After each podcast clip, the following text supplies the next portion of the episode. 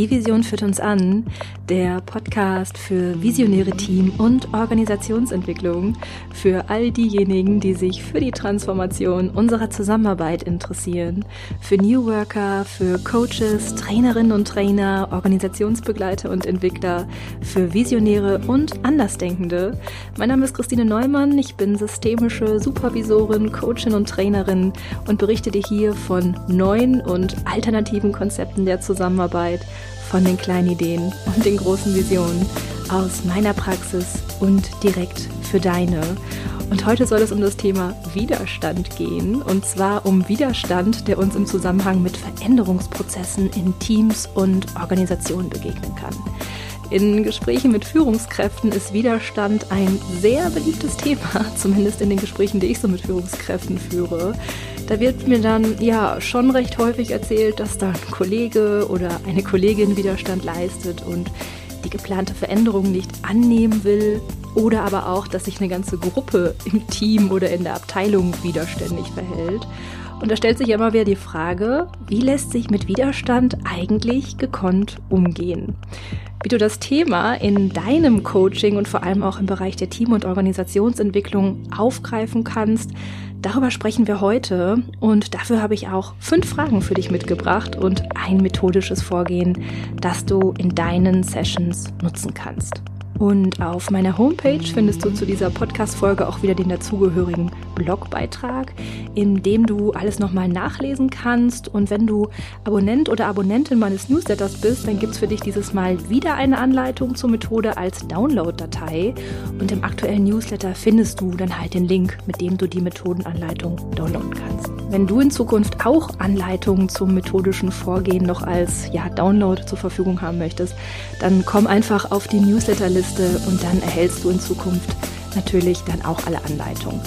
Den Link zur Newsletter-Anmeldung findest du auch auf meiner Homepage und ich packe ihn dir aber auch nochmal hier in die Show Notes, damit du nicht lange suchen musst. Okay, so, jetzt lass uns mal loslegen und einsteigen in das Thema Widerstand. Ich wünsche dir ganz viel Freude mit der heutigen Episode. Ja, wenn du mir schon ein bisschen folgst oder mit mir vernetzt bist, dann weißt du ja, dass ich als Coachin und Trainerin nicht nur in Teams und Gruppen und Abteilungen unterwegs bin, sondern auch mit Führungskräften arbeite. Und neben dem Führungscoaching gehören ja klassische Führungstrainings auch zu meinen Formaten. Und Widerstand ist hier immer ein sehr beliebtes Thema, sowohl im Einzelcoaching als auch im Training. Es ist eigentlich ja irgendwie immer mit dabei und wird auch gerne gleich schon zu Beginn bei der Erwartungsabfrage erwähnt. Und wenn wir uns diesem Thema widmen, dann steige ich gerne mit der Frage ein, woran erkennen Sie eigentlich Widerstand?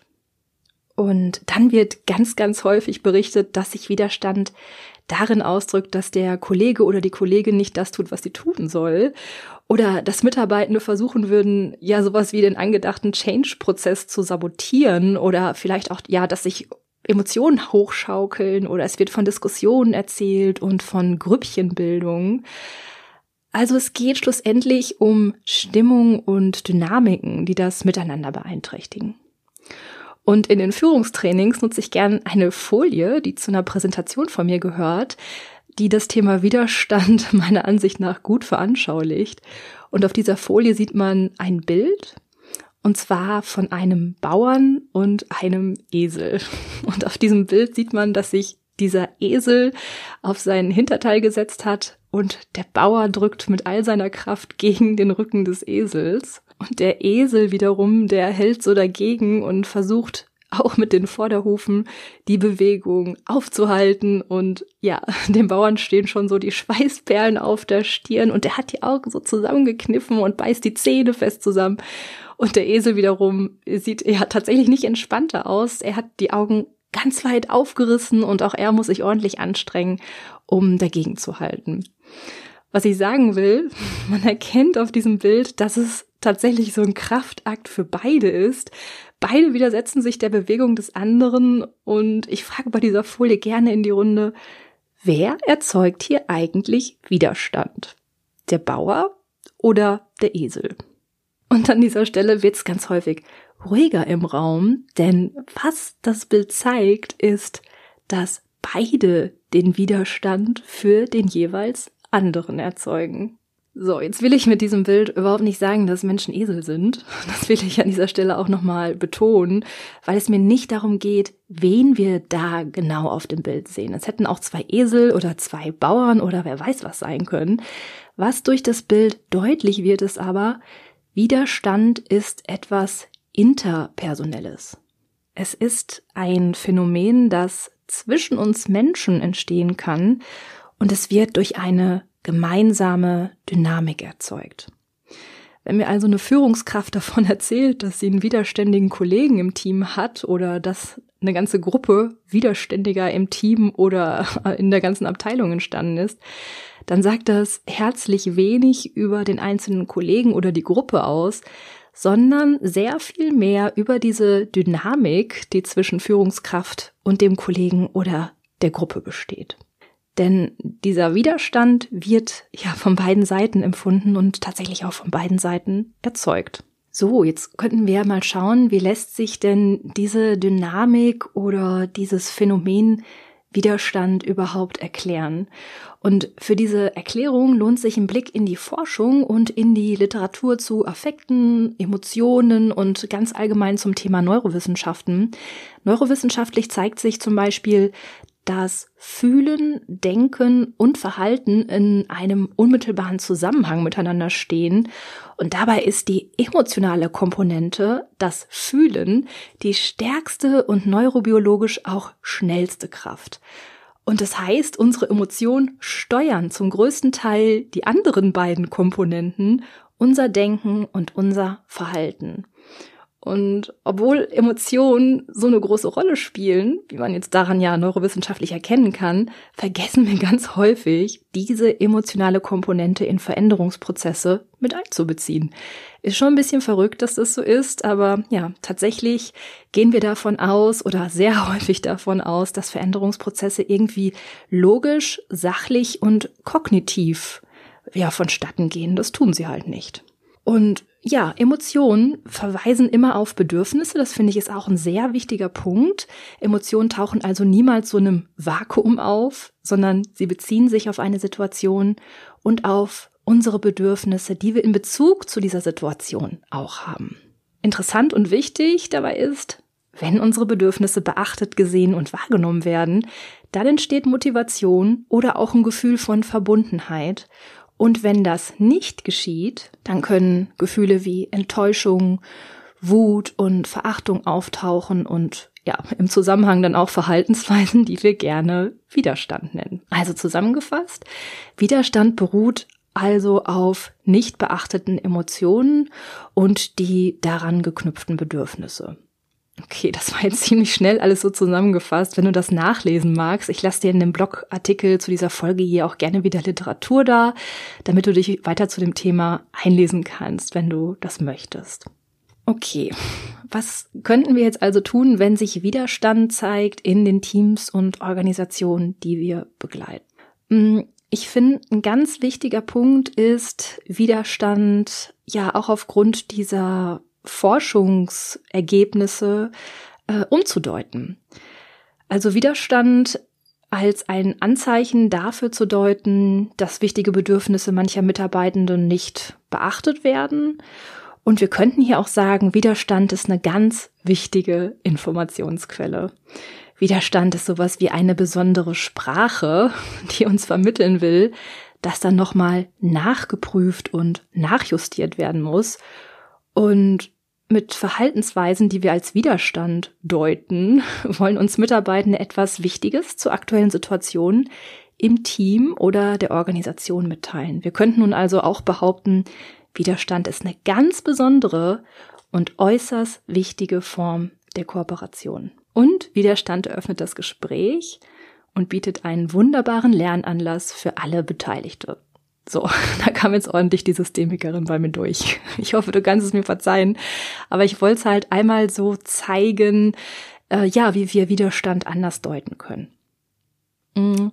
Wenn Widerstand eine Information ist, dann könnten wir uns ja jetzt fragen, was wird denn da eigentlich mitgeteilt? Und ja, es gibt ganz verschiedene Botschaften, die da drin stecken können und auch fünf Botschaften, die in Teams und Organisationen ganz häufig die relevantesten sind, möchte ich hier einmal eingehen. Und diese fünf Botschaften lassen sich beliebig miteinander kombinieren. Also sie stehen nicht unbedingt einzeln für sich. Und ja, lass uns mal einmal gucken, was da so drin steckt. Eine Botschaft, die durch Widerstand zum Beispiel ausgedrückt werden kann, ist sowas Klassisches wie ich habe Angst.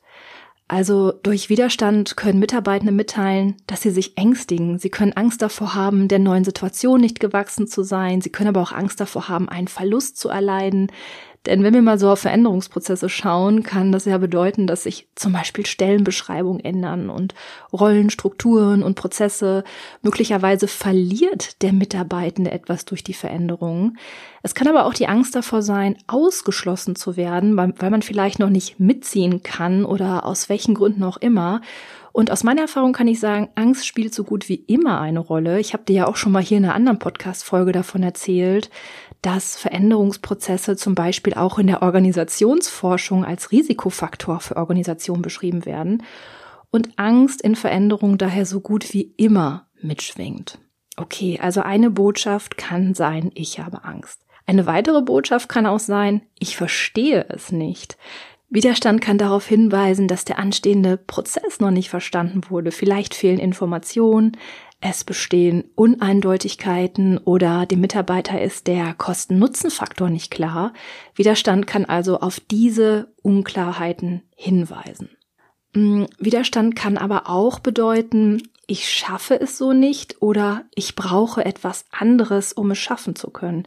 Und diese Botschaften deuten darauf hin, dass die Belastung oder auch Beanspruchung zu hoch ist, dass also etwas wie Überforderung entsteht, weil es nicht genügend Kapazitäten gibt, die geplante Veränderungen zu erproben oder umzusetzen, auch darauf kann Widerstand hindeuten. Und Tatsächlich ist meine Erfahrung, dass es gar nicht so unüblich ist, weil relativ häufig ja dieser Anspruch besteht, dass Veränderungen noch on top irgendwie möglich gemacht werden sollen und ja, meiner Erfahrung nach entsteht dadurch sehr, sehr häufig dann Widerstand, der darauf hinweisen will, dass es ohne weitere Kapazitäten gar nicht möglich ist, die Veränderungsprozesse umzusetzen. Es kann aber auch sein, ähm, dass Widerstand die Botschaft hat, ich kann es nicht und ich weiß nicht wie. Denn Widerstand kann uns zum Beispiel sagen, dass noch Kompetenzen fehlen, dass vielleicht noch Fortbildung, Erfahrung oder Expertisen für den Veränderungsprozess benötigt werden. Und als letzter Punkt, Widerstand kann auch sagen, das geht mir zu schnell.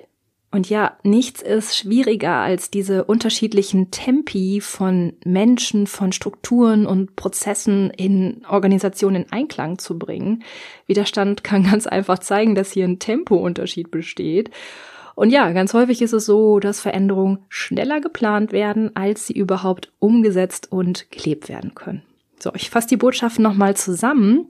Ich habe Angst, ich verstehe es nicht, ich schaffe es so nicht, ich kann es nicht, ich weiß nicht wie, das geht mir zu schnell.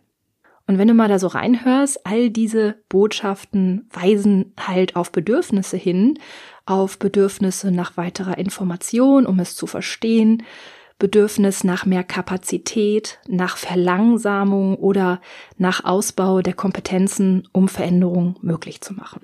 Wenn wir das jetzt wissen, wie können wir das nutzen? Ich finde gerade unsere Verantwortung als Coaches, als Trainer und Trainerinnen und als Begleiter oder Moderatorin von Veränderungsprozessen ist es, diese emotionale Komponente besonders mitzudenken und mit in die Prozesse hineinzuholen. Ich finde, das genau das Thema, wenn es um Konzepte geht, die sich auch mit neuer Arbeit beschäftigen, den Menschen mit seinen Bedürfnissen in den Mittelpunkt zu setzen und von dort aus Veränderungsprozesse zu gestalten. Mm, für mich persönlich ist daran auch die Haltung geknüpft, den ganzen Menschen in der Organisation zu sehen und ja, Bedürfnisse ernst zu nehmen und auch Partizipation zu schaffen. Und tatsächlich sehe ich in diesem Thema auch eine Wahlfreiheit, denn natürlich können sich Führungskräfte in Unternehmen dazu entscheiden, diese emotionale Komponente außen vor zu lassen. Natürlich, das ist möglich. Hm, Veränderungsprozesse zum Beispiel einfach anzuweisen und Bedürfnisse unberücksichtigt zu lassen. Natürlich kann man das machen als Führungskraft. Mit ziemlicher Sicherheit entsteht dadurch das Phänomen Widerstand mit all seinen Dynamiken. Ich will das gar nicht bewerten. Ich finde nur, man muss es nur wissen und dann auch damit leben können. Es ist eine Entscheidung. Es gibt eine Wahlfreiheit. Es muss sich am Ende also niemand beklagen, dass es dann so ist. Wann immer die Möglichkeit für mich in meiner Rolle als Team- und Organisationsentwicklerin besteht, nehme ich aber diese emotionale Komponente in die Prozesse sehr, sehr gerne mit hinein. Und ich habe es ja auch schon eingangs erwähnt, eine kleine Methode, wie ich dabei vorgehe, habe ich heute für dich auch noch im Gepäck. Okay, und da mag ich einmal mit dir reinschauen, wie kann man denn da vorgehen? Mm, erst einmal vorab, es muss hierbei jetzt gar nicht so besonders und groß gedacht werden. Natürlich kannst du verschiedene Kreativtechniken nutzen und kannst gestalten oder auch aufstellen, was auch immer. Also da sind deiner Fantasie gar keine Grenzen gesetzt. Im Zentrum der Methode stehen fünf Fragen, die sich auf die Botschaften und Bedürfnisse beziehen, von denen ich gerade erzählt habe. In der Teamentwicklung oder auch in Organisationsentwicklungsprozessen nutze ich also diese Fragen um die Bedürfnisse der Mitarbeitenden ganz bewusst hineinzuholen. Es wird damit sozusagen bereits präventiv über die Botschaften gesprochen, die sich sonst ja ohne Berücksichtigung im Nachgang durch Widerstand zeigen würden. Und die Fragen, die ich in Teams oder in Gruppen und Abteilungen im Rahmen von Veränderungsprozessen nutze, sind folgende. Was ist für mich noch unklar? Welche Kapazitäten brauche ich? Was brauche ich noch, um es schaffen zu können? Welche Schritte in der Planung sind mir zu schnell? Welche Angst spüre ich in mir? Und du hörst es ja schon, die Fragen beziehen sich auf diese Kernbotschaften. Es geht um Kapazitäten, also darum, auf Belastung und Beanspruchung zu schauen, um Kompetenzen, also auch darauf zu schauen, welche Expertisen und Erfahrungen benötigt werden, um Informationen und den Kosten-Nutzen-Faktor, um das Tempo und ganz wichtig, um mögliche Ängste. Gerade beim Thema Angst tauchen wir ja tatsächlich auch schon ein bisschen tiefer ein. Und niemand gibt ja gerne zu, dass er sich vor einer Situation fürchtet. Daher setze ich mit der Frage, welche Angst spüre ich in mir, dass es normal ist, dass da Ängste sind. Ich gehe immer davon aus, dass Ängste bei Veränderungsprozessen mitschwingen. Ich frage also nicht, ob überhaupt Ängste da sind, ob sie überhaupt gibt. Dadurch könnte ja auch sehr leicht ein schnelles Nein hervorgerufen werden, weil man sich nicht als in Anführungsstrichen Angsthase outen möchte. Also ich erzähle ganz zu Beginn, dass uns Veränderungsprozesse ängstigen, dass das normal ist und dass wir nun einmal hineinhorchen wollen, welche Ängste genau im Team zu finden sind. Die Fragen können ganz einfach auf Seminarwände oder auf Moderationskarten geschrieben werden. Und die Teilnehmenden erhalten dann die Möglichkeit, sich im Zweiergespräch zu den Fragen zu interviewen und ihre Ergebnisse zu diesen Fragen auf Moderationskarten zu schreiben. Es gibt nach dieser Interviewphase aber auch noch eine anonyme Runde, denn es kann immer sein, dass Ängste aufgeschrieben werden wollen oder auch noch Verständnisfragen, zu denen sich die Mitarbeitenden nicht outen möchten, sage ich jetzt mal. Und diese anonyme Runde sollte also immer ermöglicht werden, um noch weitere Impulse aus dem Team aufzunehmen und ja, die Ergebnisse, die später auf diesen Karten dann zu finden sind, können ganz einfach geklustert werden und da zeigen sich dann häufig schon Schwerpunktthemen. Also zum Beispiel, dass es eigentlich primär um das Tempo geht oder um Kapazitäten geht oder oder. Der wichtigste Punkt ist aber auch hier das moderierte Gespräch im Team zu diesen Impulsen, die dann auf diesen Ergebniswänden zu finden sind. Und in diesem moderierten Gespräch geht es dann im ersten Schritt noch nicht um Planung oder Strategien, sondern es geht um die Besprechung der Bedürfnisse. Denn der größte Effekt liegt erst einmal darin, dass diese Bedürfnisse gesehen und respektiert werden. Und natürlich entstehen in so einem Gespräch viele wichtige Ideen für den weiteren Veränderungsprozess. Aber erst in einem zweiten Schritt sollte es um mögliche Strategien und Planungen gehen. Im ersten Schritt bleiben wir bei der Besprechung der Bedürfnisse.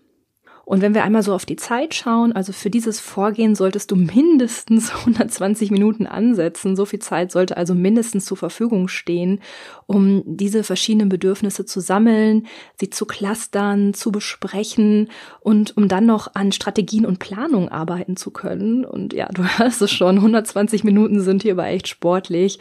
Ich nutze für dieses Vorgehen daher gerne so drei Zeitstunden. Und ich mache danach auch noch eine Abfrage. Und zwar stelle ich zum Ende die Frage, kann ich mitgehen? Und damit ist gemeint, ob der einzelne Mitarbeiter oder die einzelne Mitarbeiterin sich vorstellen kann, diesen Prozess überhaupt mitgehen zu können. Und das ist ganz bewusst eine klassische Ja-Nein-Frage, die es ermöglicht, am Ende nochmal ja abzuklopfen, ob es vielleicht noch etwas anderes braucht als all das, was schon gesammelt und besprochen wurde. Und ich finde diese letzte Abfrage deshalb so wichtig, weil sie erlaubt, noch einmal offen auszusprechen, wenn etwas nicht mitgetragen werden kann. Denn ich finde, das ist ein richtig wichtiger Punkt für unsere Rolle als Coaches und Beratende, was auch einfach nicht vernachlässigt werden darf. Ähm, neben all diesen Bedürfnissen und Botschaften kann es auch immer so sein, dass sich eine Organisation so verändert, dass ein Mitarbeiter oder eine Mitarbeiterin nicht mehr in ihr arbeiten kann oder in ihr arbeiten will, dass sich die Wege dadurch sozusagen trennen. In großen und tiefliegenden Veränderungsprozessen kann also auch immer sowas wie Abschied mitschwingen oder auch sowas wie Enttäuschung, dass Veränderungen nun passieren. Diese letzte Abfrage kann diese Dinge bewusst machen und sie nochmal ins Gespräch holen, auf eine, ja, bewusste und sichtbare Ebene bringen. Vielleicht noch ein, zwei abschließende Hinweise zu dieser Methode.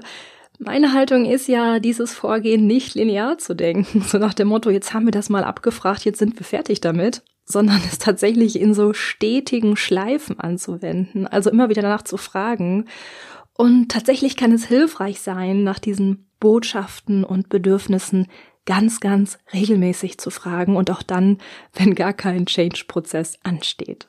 Ja, das war auch schon die Methode und die fünf Fragen zum Umgang mit Widerstand in Veränderungsprozessen. Für mich zeigt sich in den Gesprächen, in denen mir Führungskräfte erzählen, dass es Widerstand im Team gibt, immer wieder, dass hier noch nicht über Bedürfnisse gesprochen wurde und dass da aber eine riesengroße Chance drin liegt, das dann aktiv nachzuholen oder auch zu etablieren. Und eine spannende Sache mag ich dir zum Schluss auch noch mitgeben.